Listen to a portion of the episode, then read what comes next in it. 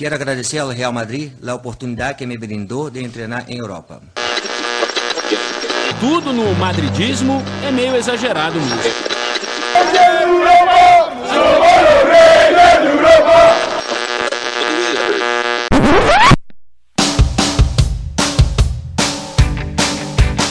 Bom dia, boa tarde, boa noite para você que está nos escutando de qualquer lugar do planeta. Está começando mais um Mundo Segundo os Madridistas e desta vez eu tô na companhia da Mai. Oi, Mai. E aí, galera, tudo bem? Ó, e a gente não tá sozinhos nesse podcast, porque esse podcast é um pouquinho mais sério. Não quer dizer que a gente não vai dar uma risada, mas ele é um pouquinho mais sério porque a gente recebe a, a companhia de rivais. Tá tudo bem, gente, tá todo mundo tranquilo aqui, mas nós vamos receber a companhia da Michelle Lima. Oi, Mi, tudo bem? Obrigada por... Obrigada, Mar, pelo convite. E a gente também tá na companhia da Aninha, do canal Barça. Ana, obrigada, viu, por. Obrigada a vocês pelo convite, adorei. Ai, que coisa amistosa, né? A gente não sabe que saindo daqui a gente briga, a gente se xinga. Ninguém ouviu o que a gente estava conversando antes, então beleza. Exatamente. Bom, a ideia desse podcast é poder falar um pouco de um assunto que as pessoas não falam muito, que são as gestões financeiras de Real Madrid e Barcelona, e que no momento estão numa situação muito diferente, é, até pelos papéis das diretorias dos dois clubes nos últimos anos. O Barcelona parece que enfrenta uma crise financeira e as meninas vão poder falar melhor sobre isso. E o Real Madrid está reformando o estádio, é, pagando as contas e seguindo muito bem, obrigado, saindo muito bem, obrigado dessa crise até causada pela pandemia do Covid-19 no mundo inteiro, não só na Espanha. Bom, os louros do Real Madrid começam na era Florentino, né, Mai? Sim, o Florentino que assumiu pela primeira vez lá em 2000, tirando Lorenzo Sanz da presidência. Ele prometeu bastante coisa, principalmente na área financeira, que o time, por mais que o Lorenzo tivesse acabado de ganhar título, tivesse um, um histórico ok, ainda tinham essas questões financeiras da má gestão do, do presidente. E isso ajudou bastante o Florentino a entrar para a presidência do Real Madrid. E então ele veio com aqueles projetos de, de Galácticos, que tirou o Figo do Real do, do Barcelona, perdão. Teve aí, ele entrou, ele saiu e continua no Real Madrid até hoje, fazendo uma gestão bem ampla. É, a primeira gestão dele foi de 2000 a 2006. Depois ele volta em 2019, que foi aquele período meio conturbado de 2006 até 2019, não, 2009. 2006 até 2009. O grande caso da. Grande caso, o grande feito da gestão florentina foi que acho que pela primeira vez alguém viu o Real Madrid como uma multinacional, que é o grande potencial que o Real Madrid sempre tinha. E começou a explorar isso no clube de uma forma galáctica, né? Foi quando ele trouxe jogadores e começou a vender camisetas a rodo e fazer do time uma grande marca no mundo inteiro. Explorar todo o mercado da Ásia, explorar todo o mercado da Arábia e transformar o Real Madrid na multinacional que a gente conhece hoje. Agora, no caso do Barça, a gente tem um, um, uma pequena crise financeira que começou antes do Neymar? Ah, eu acho que toda essa gestão é um sério problema, né? É... Eu, você falou da questão da, de ser uma, uma, marca reconhecida, né? A gente sabe que o Ronaldinho, sem dúvida, ajudou muito o Barcelona nisso, né? E a gente teve outros jogadores que acabaram ajudando o Barcelona nisso. Mas acontece que o que a gente sabe é que a folha salarial do Barcelona é muito alta. Né? O Barcelona arrecada muito, não, então não é um problema de arrecadação, mas que a, a, folha salarial é alta. E com a pandemia, as vendas né, de produtos baixaram, né, o fato de não ter também vendas no estádio, acho que tudo isso influencia de uma certa maneira, porque o Barcelona tem gastado também em jogadores que não têm produzido o que gostaria. Né? Então a gente tem assim Coutinho, que custou aí 145 milhões, a gente tem o Dembélé, que custou quase 140. Então, em que não, não deram o retorno que o Barcelona gostaria e que não tem salários baixos, né? Então, acho que isso, de uma certa forma, afeta. Eu acho que mais do que uma crise econômica, o Barcelona enfrenta uma crise política no clube pela má gestão, pela falta de planejamento esportivo, pela contratação de jogadores que muito mais por nome e que não se encaixa necessariamente no clube. Né? A gente percebe que tem jogadores que vão para o time que não são a pedido do técnico e que acabam sendo, sendo um desperdício, né? um desperdício, por exemplo, como o Malco, que não era uma coisa que o Valverde queria, mas que foi empurrado, por exemplo, para o time, foi comprado, acabou sendo vendido e acabou não tendo uma produção. Né? Isso tudo acho que afeta. Então, eu acho que o Barcelona vive não só uma crise. Eu acho que a, a crise financeira ainda é mais contornável do que essa crise política, a meu ver. É que, na verdade, eu acho que o Barcelona também está passando por uma crise muito mais de identidade. Antigamente, até antes mesmo do é, Bartomeu assumir em 2014, né? O clube tinha aquela essência ligada à filosofia, à canteira.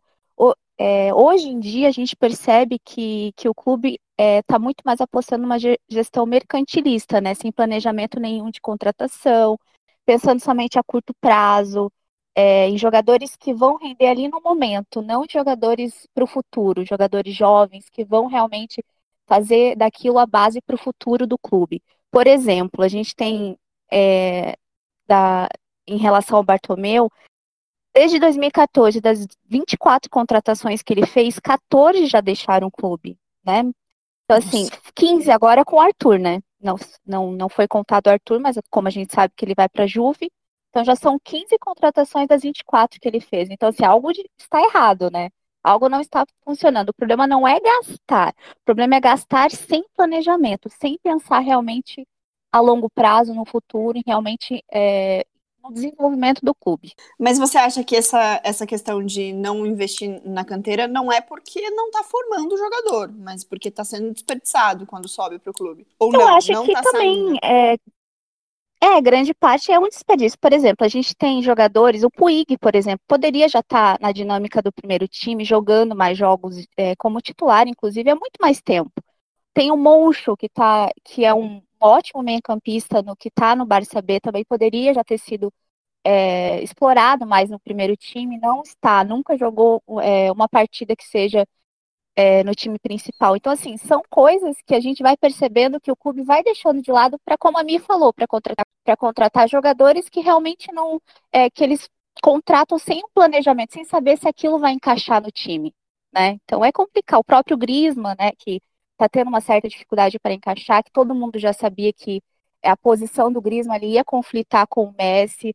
Então, assim, é, são, são questões que não têm um planejamento adequado e contratam com. É, além de, de ser uma contratação cara, como a Mi falou, a folha salarial também né, fica muito cara com esses jogadores. E a gente tem um exemplo, exemplo no Real Madrid, né, deixou o Cristiano partir, por exemplo. Né, não sobrecarregou a folha salarial e deixou ele partir. Se eu não acho que isso deve acontecer, por exemplo, com o Messi. Eu acho que o Messi deve ficar. Mas tem jogador do Barcelona que gosta um pouquinho, né, de fazer uma certa chantagem. Então, assim, se eu não jogar, eu vou reclamar. Se não aumentar meu salário, eu vou sair. E eu acho que a direção, uhum. às vezes, cede demais. Sim, esse é um grande problema. E muita gente critica, e obviamente você critica, porque deixar embora um jogador do tamanho do Cristiano Ronaldo é um luxo, né? Seria como se o Barça deixasse embora o, o, o Messi.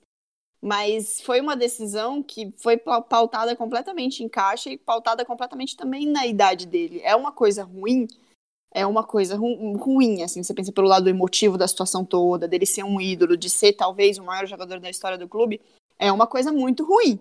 Mas se você para para pensar, o Real Madrid não, não volta atrás na, em algumas decisões, por exemplo, a partir de tal idade, a partir dos 35, 35 ou 33, acho que é 33 ou 32 anos, o clube só renova de um em um ano. Tanto é que tá todo um embrolho aí com o Ramos e ele já tá dizendo que não, tudo bem, para ele não tem problema nenhum, vai renovar de um em um ano quanto, quanto tempo for preciso. Porque o jogador não gosta, né? Ninguém gosta disso. Você não tem uma certa seguri, seguridade, né? Daqui um ano você vai continuar ou vai estar fora do clube. Mas, enfim. Essas são as declarações do Ramos que vai continuar. E o Real Madrid não volta atrás quanto a isso. Então, a partir de tal idade, o contrato é de um em um ano. Foi por isso que o Pepe foi embora também. Outro caso. Então, o Cristiano Ronaldo já estava chegando nessa faixa. E o time não ia voltar para trás, né? Não ia querer renovar de mais tempo. Não ia abrir exceção por causa dele. E aí vem a questão da folha salarial também. Se você olha e você fala, meu, não dá, cara, eu tenho outros jogadores também, eu tenho que pagar todo mundo e paciência, ué. E é exatamente isso que muita gente, muitos madridistas, por exemplo, vão de contra com a gestão do Florentino, por ele ter essa mão firme e ter essa visão mais ampla do que ele precisa necessariamente fazer para o clube. Não o que a gente quer, não o que a gente vai sentir de verdade, mas é o que o clube precisa pensando no a longo prazo. Ah, Pensando como uma empresa, né? Porque é isso que o Florentino é, é um grande gestor de futebol mesmo. Não sabemos se ele entende alguma coisa, mas de gestão acho que ele já provou que entende. Exatamente, tanto que foi isso que transformou o Real Madrid na multinacional que é hoje. Sim. O problema do Barcelona é que o, o Bartomeu nem é um grande gestor e nem é um cara que entende de futebol. Exatamente. Nenhum Ele dos não tem dois. uma coisa nem outra. Não tem uma coisa nem outra. Assim, eu nem sou super a favor de que, nossa, que se faça do Barcelona uma multinacional, sabe? Eu gosto da identidade do Barcelona. É uma coisa, assim, que, que eu me identifico. E eu acho que os torcedores do Barcelona têm que entender isso. Que as políticas são diferentes. A política do Barcelona Sim. não é a mesma política que do Real Sim. Madrid. E tá tudo bem ser diferente. Cada clube tem seu jeito, cada clube tem seu estilo, cada clube tem a sua identidade. É, o que me incomoda é que, assim, você pega, o- por exemplo, o salário do Coutinho, que era um salário super alto, e que não se foi pensado no encaixe dele, né? E foi um salário super alto. E isso acontece com vários jogadores, né? Tem muito jogador que passou por 30 anos e que tem um salário alto, que vai renovar por mais quatro. É uma coisa, assim, absurda. É, e esse é um grande problema que acontece na gestão, nessa atual gestão, que é exatamente, digamos, desistir do jogador. Por exemplo, o próprio Malcom. O Malcom não teve grandes oportunidades no time na temporada passada, inclusive ficou esse, essa- esse questionamento durante a temporada inteira, ah, por que o Malcom não mais, fez grandes jogos, e depois era jogado no banco de reservas vários outros jogos seguidos. Poderia muito bem estar ajudando o time, o time hoje precisou contratar um jogador da, de outro time da La Liga, né? Para poder co- compensar a falta de, eh, do Dembélé, por exemplo, que, tá, que, tava lesionado, que está lesionado, o Suárez também, que na época estava lesionado, sendo que o Malco poderia estar ali na, na equipe, sabe? O próprio Todibo também eh, não teve oportunidades. A gente está precisando de zagueiros, eh, porque, enfim, o, o Umtiti, eh, não- com o joelho dele, a gente sabe que não consegue fazer jo- muitos jogos seguidos e- e em alto nível e, e simplesmente venderam, entendeu? Um, um- uma- um zagueiro de projeção que poderia muito dar certo se tivesse mais oportunidades no time principal. Então, são essas questões também que a gente não consegue entender da, dessa direção, né? O porquê eles contratam e depois simplesmente vão vendendo sem nem testar direito o jogador, sem nem ver o encaixe, se realmente vai dar certo ou não, enfim. É, Mas como você eu falei, acha que isso tem muito a ver com o técnico também, que passou por aí? Eu acho que o técnico era um reflexo da diretoria, né? Para mim, o Valverde era um reflexo da, da- do Bartomeu. Então, assim, ele, ele era muito passivo, ele aceitou muitas coisas, mas aceitava, mas também refletia na hora de colocar em campo. Então, assim, é, o Malco foi evidente que ele não queria o Malco e que só usou o Malco quando quando precisou mesmo, né? Porque até o Sérgio Roberto de ponta ele preferiu colocar determinado Do que usar o mal. É verdade. do que usar o Malco. Então, assim, tava claro, olha, você tá na posição, mas eu não vou usar você. Então, assim, falta um diálogo ali, entre, um diálogo mais sincero entre diretoria e o técnico e entre os jogadores. Eu acho que não tem. E uma coisa que eu bato muito na tecla é que eu acho que essa diretoria usa muito o péssimo desempenho dos atletas para justificar os próprios erros, assim. Eu não vejo a diretoria assumir os próprios erros. Eu não vejo o Abdal chegar em público e falar assim, olha, o meu planejamento foi ridículo, tá? A gente tá com um elenco curto porque eu realmente não planejei. Eu vendi o Malco e agora vou ter que contratar aí o, o Braithwaite, que ninguém sabe falar o nome desse jogador. E é isso, entendeu? eu não vou assumir que a culpa é minha, eu vou dizer que a culpa é só dos jogadores. Isso me incomoda demais. E é como eu assim, é, o Barcelona ele tem uma renda boa, ele, re- ele, ele, ele recebe muito dinheiro, mas está gastando de Uhum. maneira errada. E vocês veem como essa nova contratação do, essa troca que foi feita entre o Arthur e o Pjanic? Porque ele provavelmente também pode, pode ir para o Barcelona e, ser, e ter o desvio de função, de função por conta do Busquets. É a cara, a cotação é a cara da diretoria atual, né? Não tem nem o que falar. Eles preferem jogadores maiores mesmo, é, 29, 28, 9, 30 anos para cima.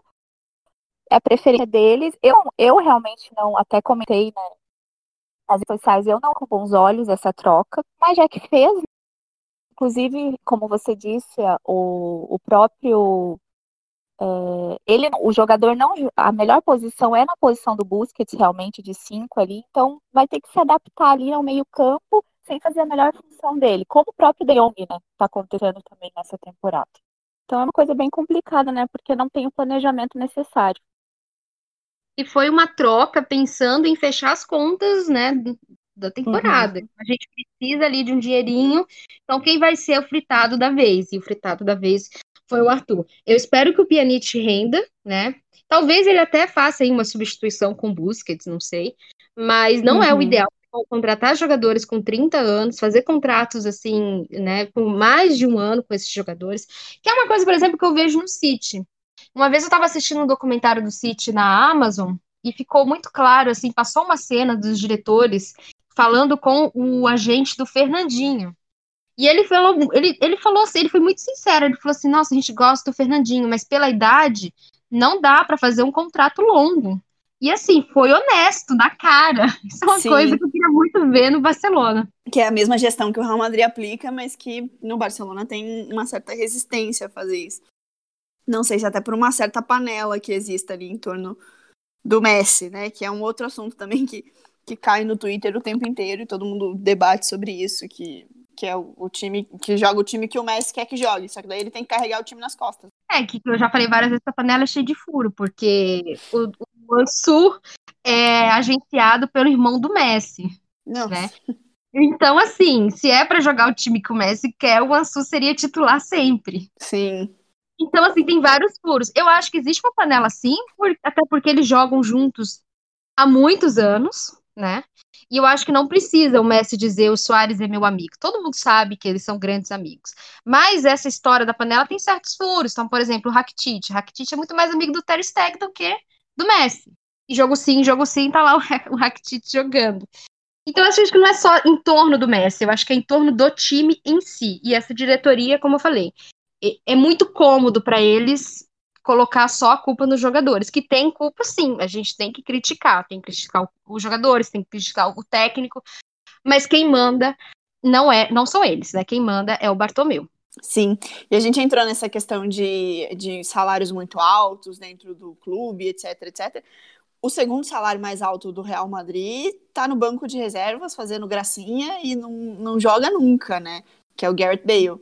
E tá encostado ia... e, e, o time não, não resolve o que fazer com ele. E para ele tá ótimo, porque é um negócio.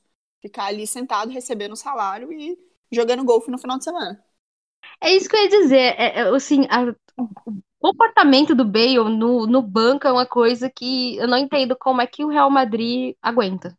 É, na verdade, nem eu entendo como é que o Real Madrid aguenta. Acho que é uma questão de de cumprir, de cumprir salário, ou de cumprir contrato mesmo, assim. Ele tem contrato em vigor, acho que o time tentou negociar, ele quis ficar, e aí acabou ficando para não arrumar nenhum conflito. Eu espero e eu acho que essa vai ser a última janela dele, que ele vai embora aí agora, mas, mas assim, é muito confortável para ele, né? Vamos pensar dizer, ele uhum. tá recebendo os milhões dele, joga pouco e vai ficar nessa da vida e depois vai embora. Tranquilíssimo. É que na realidade, desde a semana passada, né? desde, desde a do, da temporada passada que ele já vem dando esses indícios. Eu lembro até que rolou várias brincadeiras do golfe, que ele preferiu o golfe ao Real Madrid, jogar futebol, que ele sempre ficava no celular vendo, que ele ia embora mais cedo quando ele estava lesionado, ele ia sempre embora mais cedo dos jogos, né? Que aconteceu no Santiago, Sim. enfim, eu acho que ele já tá dando vários indícios há mais tempo. Eu acho que essa temporada meio que estourou tudo, né? É, foi meio que a gota d'água também, até de questão de caixa, né? Porque você vê uma crise desse tamanho, não tem como você manter um cara recebendo o que ele recebe. Mesmo que esteja tudo bonitinho, é, é, é aquele ponto que vai dar um, um, nó nas finanças se você não resolver. E acho que vender o Bale é, é fundamental. Embora que a gente vai vender o Bale num valor muito menor do que a gente pagou, mas precisa vender o Bale enquanto ele ainda pode render alguma coisa em outro clube. Se é futebol ainda for o que ele quer, né? Além do, do tempo que já foi passado e a falta de mercado para ele, porque como ele não joga, como ele não demonstra, demonstra interesse, praticamente é bem se torna difícil de alguém querer comprá-lo. Tem aí a pandemia, né, que diminuiu bastante o valor de mercado de muitos jogadores. É, eu tava pensando no Dembélé, que, você, que a, a, a Mar falou assim, ah, mas vai vender por um valor menor. Imagina o Dembélé se for vendido. Nossa. Não, mas o caso de, de, de Dembele e de Coutinho tem muito a ver com o fato de que todo mundo sabia que o Barcelona estava cheio do- da grana, né? Pela saída do Neymar, assim. É verdade, um certo desespero para achar Uhum. Nova estrela ali. Eu acho assim, o Dembélé, eu tenho até muitos questionamentos sobre essas lesões todas dele. Eu acho que não é só ele. Acho que ele tem muita culpa, mas não é só ele. E é muito estranho, é um caso assim muito estranho. Não dá para entender. Eu tenho até medo quando ele entra em campo. Eu, eu encosta no Dembélé, eu já fico, ai meu Deus do céu, vai ficar mais 10 jogos parado.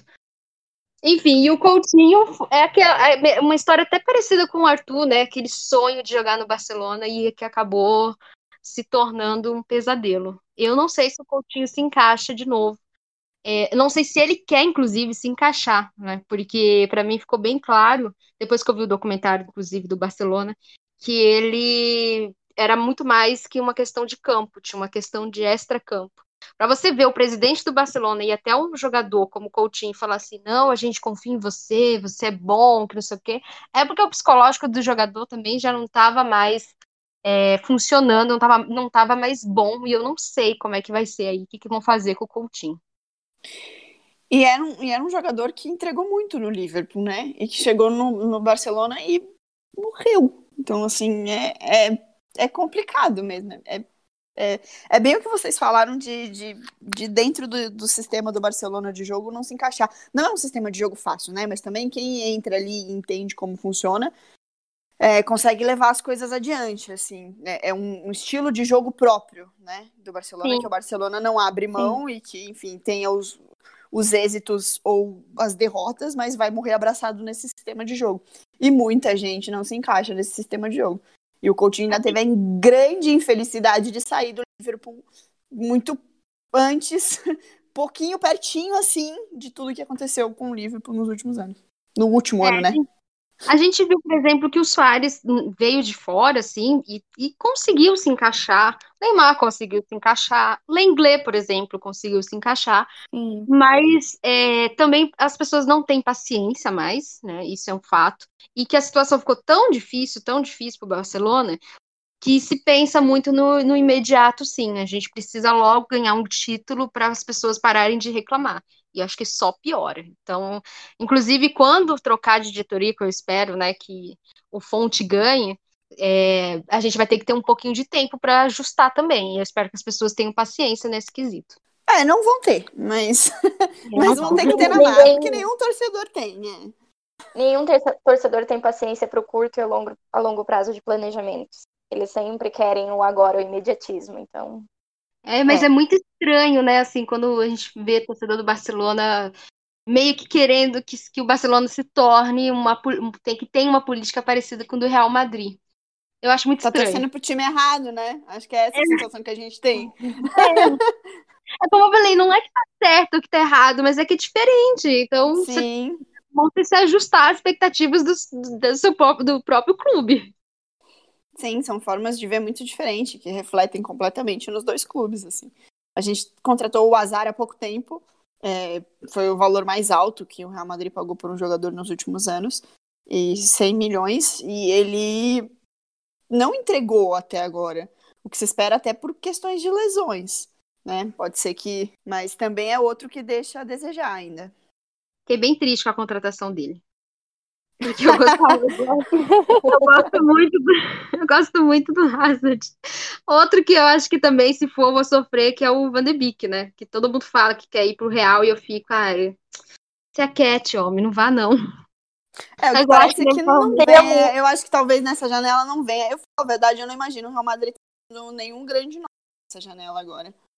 Acho que vai Trabalhando repatriar, vai trazer de volta alguns. E.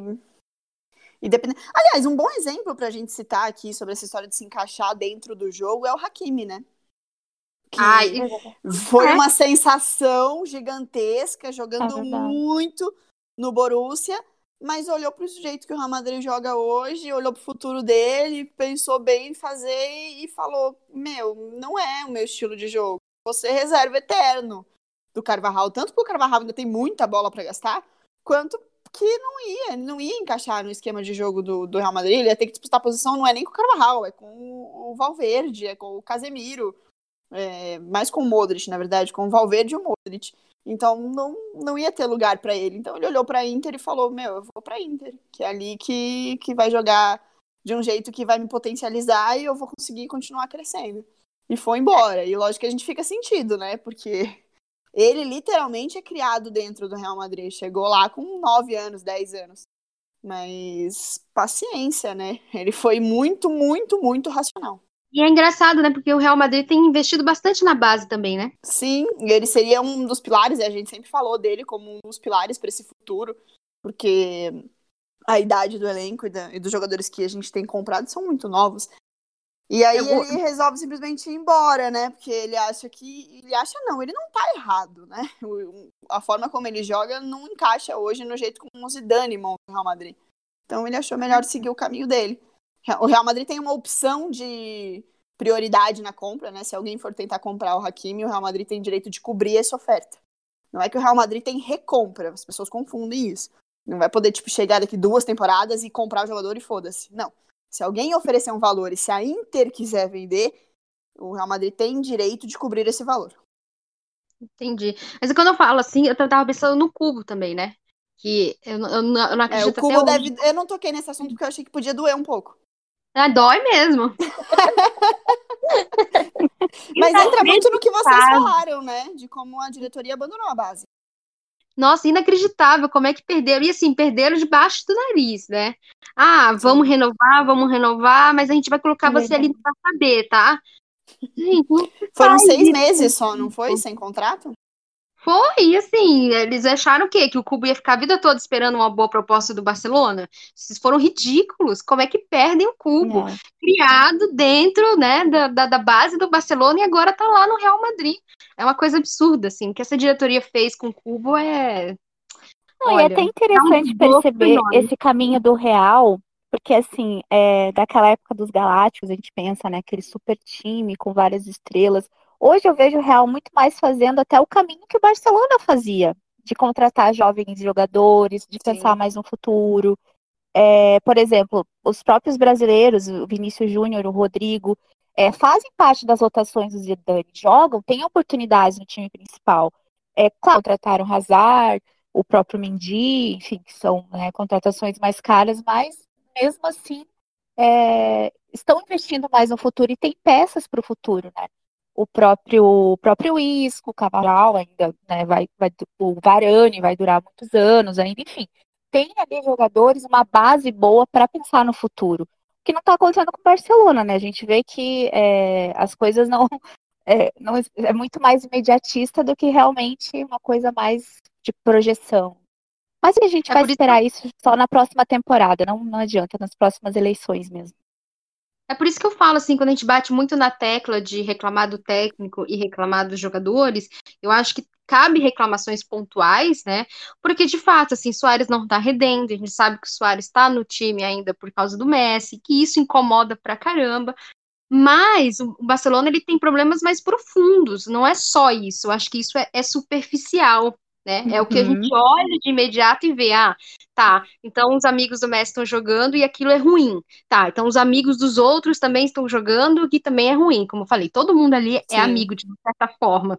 Então, todo mundo ali vai se proteger. Mas isso é superficial, o Barcelona tem problemas muito mais profundos e que a, a, a gente não vê e que a gente acredita muito no que sai na mídia de jornais que são, na verdade, quase uma assessoria de imprensa da diretoria e que é conveniente para eles. A gente vai reclamar ali e acabou, vai colocar a culpa no Setien e é mais fácil do que criticar, Sim. né? Por exemplo, o Abdal, que está sumido, né? Procurado, tá quietinho na dele, enquanto os outros é que levam a porrada. Esse reflexo, por exemplo, de, de uma assessoria de imprensa não acontece muito com o Real Madrid, né? O que, na verdade, acaba sendo positivo, porque você não tem.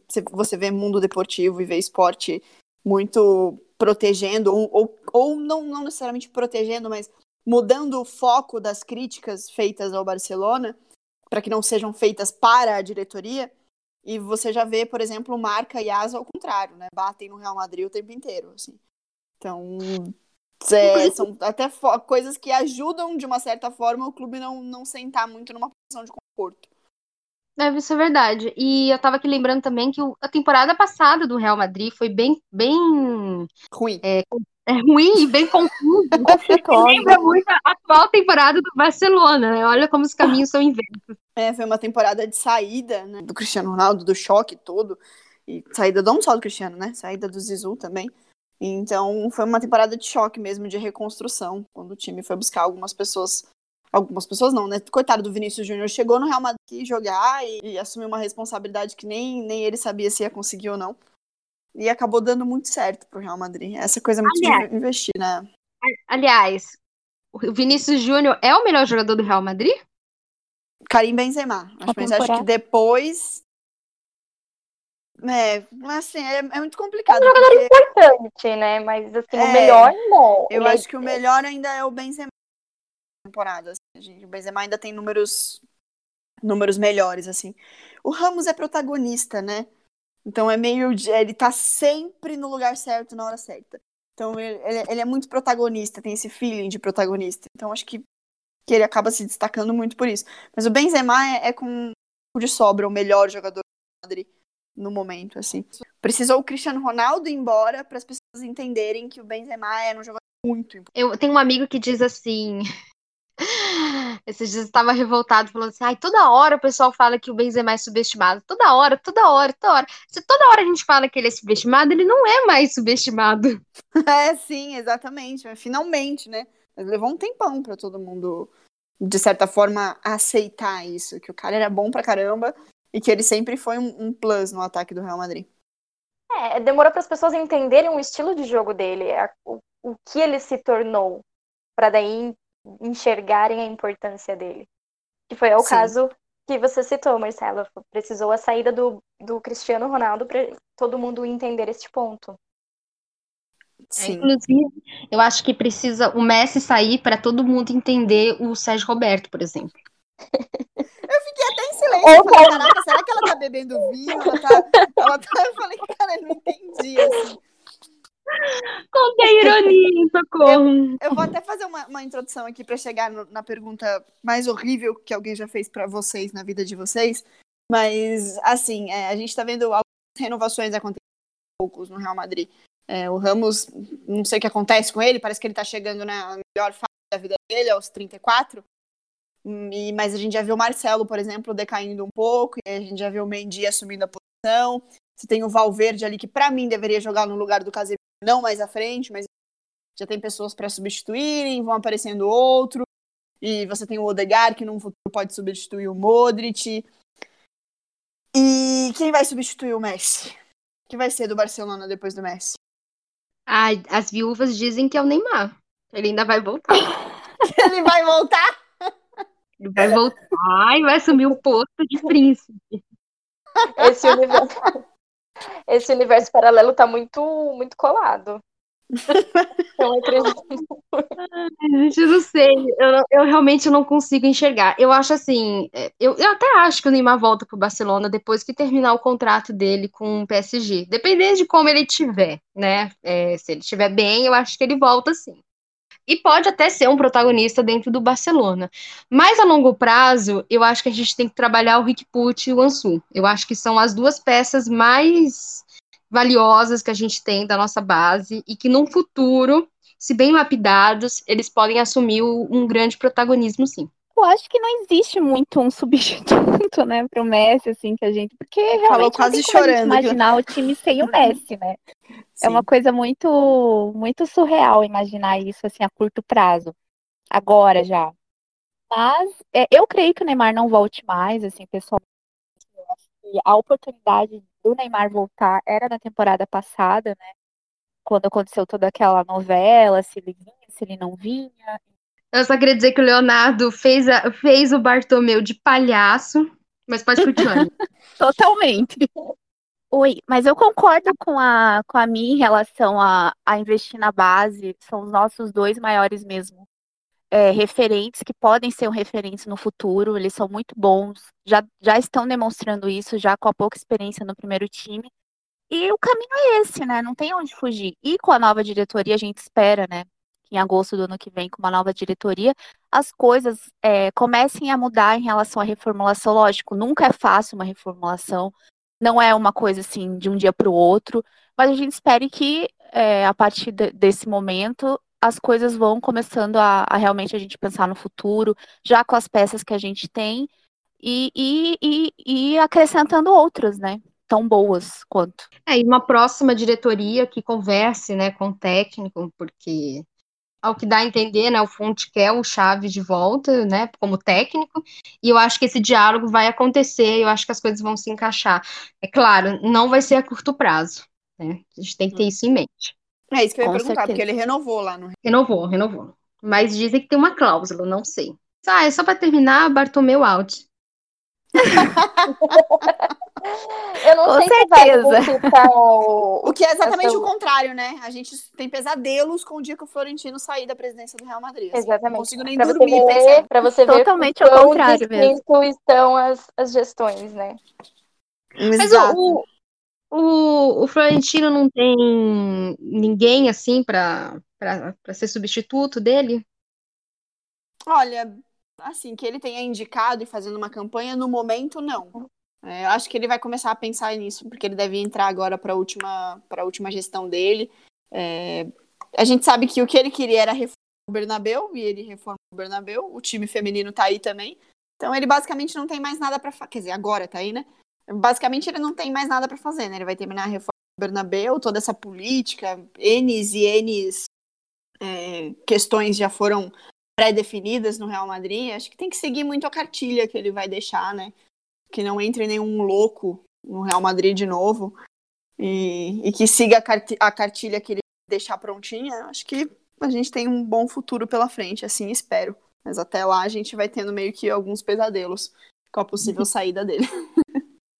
É. Bom, meninas, quero agradecer a presença de vocês aqui. Dizer que, olha, não vamos. Não, não, rivalidades à parte, é muito bom falar sobre essa pluralidade de Real Madrid e Barcelona. Acho que são dois clubes que a gente nem precisa repetir que são gigantescos. É tão legal porque é tão diferente, que é o que a gente estava falando. Não existe um certo e um errado, são maneiras diferentes de ver o futebol. Eu acho que é isso também que torna Real Madrid e Barcelona o enorme clássico, o jogo mais importante do planeta como ele é hoje. Concordo plenamente. Foi bem divertido. Eu que agradeço o convite. Tem bastante, realmente, essa pluralidade dos dois é que faz as coisas serem mais divertidas e de analisar, de conversar, de debater. E foi muito bom. Gostei. Obrigada. Eu só quero dizer que a Marcela me chamou para fazer um podcast que era para ser gravado no, no, dia depois da derrota do Barcelona contra o Liverpool. Eu vou te contar. Aí. Pelo amor de Deus, né? Dá licença. Aí não dá. Olha, essa chama vai gravar podcast dias depois de desgraças com, com o Barça, né? Porque as pessoas não sabem, mas esse podcast está sendo gravado alguns dias antes de um possível título da La Liga do Real Madrid. Tá vendo? A gente é muito pontual, muito sarcástico. Muito, demais pro meu gosto. Gente, obrigada, obrigada, Mai. Obrigada. Você também. Os nossos podcasts estão disponíveis na Apple Podcast, no Spotify e na Castbox. É isso, galera. Um beijo e ala Madrid.